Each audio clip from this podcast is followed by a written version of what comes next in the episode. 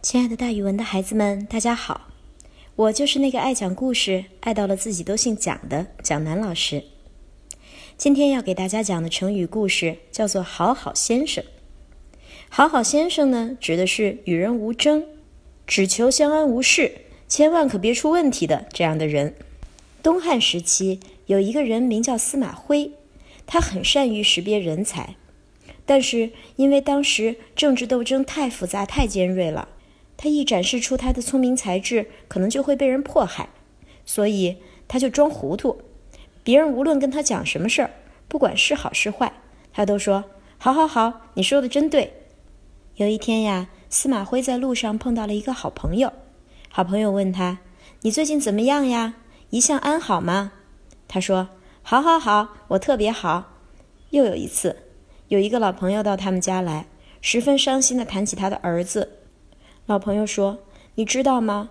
我的儿子得了一种疾病，莫名其妙的就去世了，去的可真快呀！我们老两口伤心欲绝。”谁知道司马徽听到这个消息，也说：“好，好，好，你说的真好。”那个朋友走后呀，司马徽的妻子就责备他：“人家以为你是讲道德的人，所以相信你，把心里话都讲给你听。可是你听说人家儿子死了，反而说好，这算是什么呀？”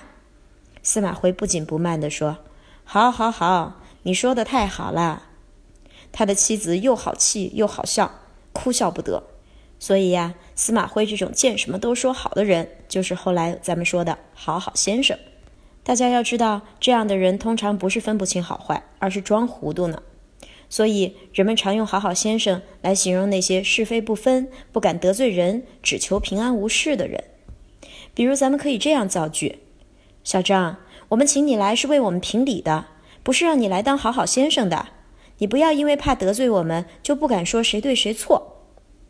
好了，孩子们，今天的成语故事，蒋老师就给大家讲到这儿，咱们明天再见哦。